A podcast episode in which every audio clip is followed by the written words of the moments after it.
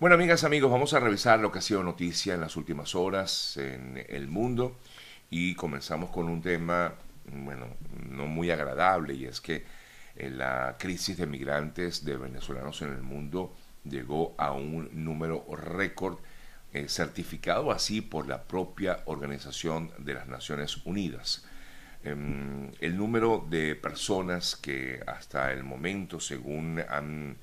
eh, salido de Venezuela y han buscado nuevos horizontes y que forman parte de esta gran masa de refugiados, inmigrantes, ha llegado al número de 6.8 millones de personas. Eh, incluso eh, se habla de que habría hasta un empate, por decirlo de alguna forma, con el número de ucranianos que también han salido del país en vista de la guerra, en vista de la invasión rusa. 6.8 millones de personas, superando a los sirios, recordando que en Siria pues ya son varios años de conflicto armado en ese país. Eh, Siria tiene un conflicto desde hace por lo menos unos 10, 11 años y de Siria han salido 6.6 millones de personas. No obstante, eh, hay que destacar el tema de Venezuela, de los venezolanos, es em, de resaltar porque los sirios han sido considerados refugiados en el mundo. Igual ocurre con el caso de Ucrania, a, raíz de justamente lo que ya hablaba de la guerra, pero en el caso de Venezuela no. En Venezuela no hay, no hay una guerra como tal, no se trata de, de una, un desplazamiento por, por ejemplo, el, em, la, como ocurrió en Colombia en la década de los 80 o 90, que las personas salieron por los conflictos armados que había con la guerrilla y con el narcotráfico, en el caso de Venezuela es totalmente distinto. De estas 6.8 mm, millones de personas, un 84% vive en América Latina y el Caribe, hoy día. En Colombia sigue siendo el país con mayor cantidad de venezolanos se estima en 2.4 millones de venezolanos que viven hoy día en Colombia. En Perú, 1.2 es el segundo país de América, el tercero es Ecuador con 502 mil personas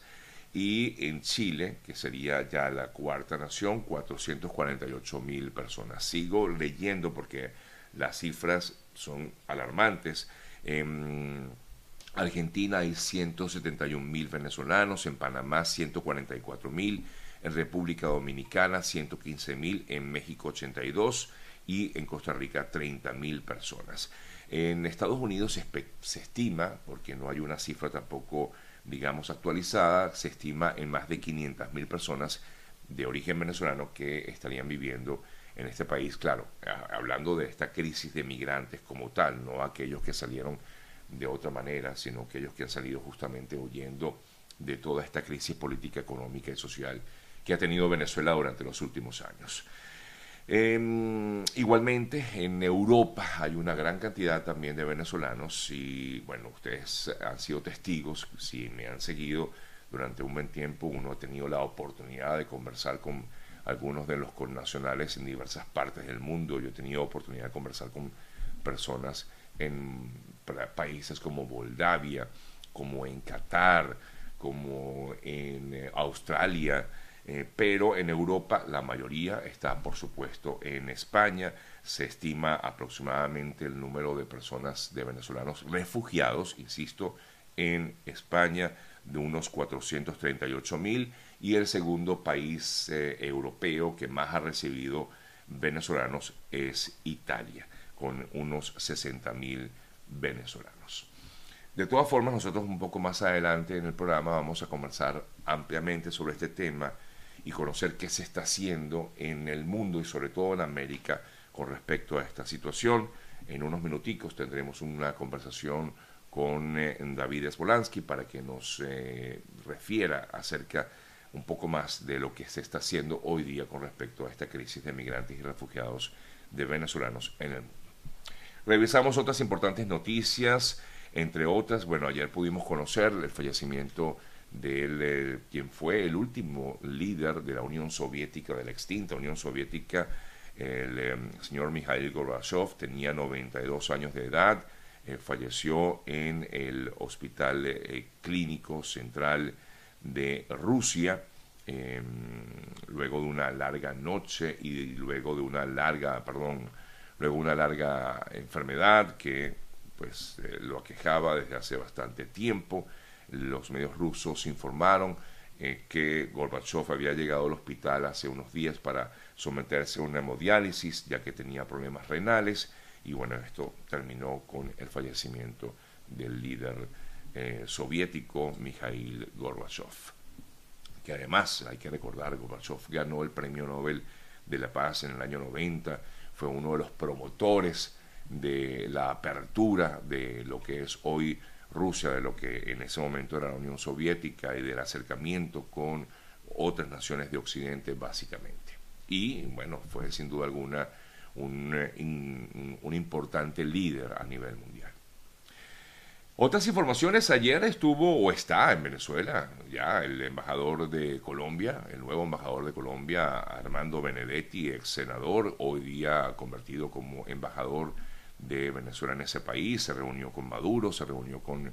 eh, Jorge Rodríguez, se reunió con Delcy Rodríguez, con Diosdado Cabello, lo vimos muy contento allí con esas reuniones que tuvo Benedetti en Venezuela, con estos líderes del chavismo en ese país en Venezuela y mm, destacamos a esta hora comentarios que hacía Benedetti en una entrevista que le dio al diario El Tiempo de Colombia. Y voy a leer algunos extractos de esa entrevista que daba Benedetti ayer, mm, un poco para conocer cuáles serían en todo caso los objetivos que tendría eh, Benedetti ahora como embajador de Colombia en Venezuela le preguntaron que por qué lo habían elegido a él como embajador para Venezuela, siendo, no siendo un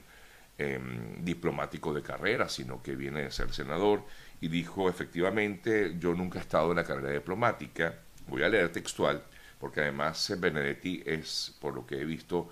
pues muy coloquial a la hora de expresarse.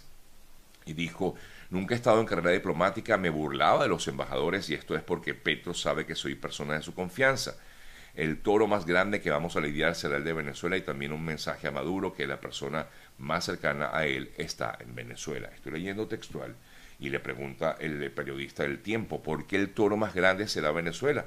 Bueno, porque él tiene muchos toros. Yo los veo, los veo todos medianos al lado de Venezuela y son tres puntos, el Producto Interno Bruto, los 8 millones de colombianos que están en la frontera. Aquí dejaron tirados a 4 millones y buscar que la frontera sea una zona económica. Le preguntaron que qué había conversado con Maduro y dijo fue una charla sin protocolo, de amigos, lo conocía a él desde hace tiempo. No digo que sea amigo de él, pero nos, nos conocíamos y fue bastante divertida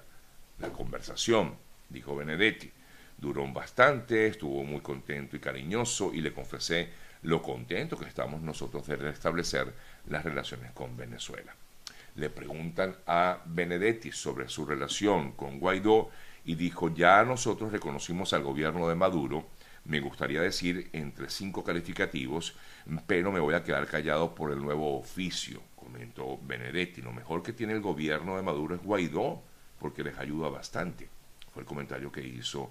Benedetti al respecto. Y se le consulta, no se puede ocultar la presencia de grupos irregulares colombianos en Venezuela. Se ha hablado de eso y dijo lo que se ha definido son acciones conjuntas, no nunca para perdonar espacios, pero también es verdad que requerimos del gobierno de Venezuela para que nos acompañe.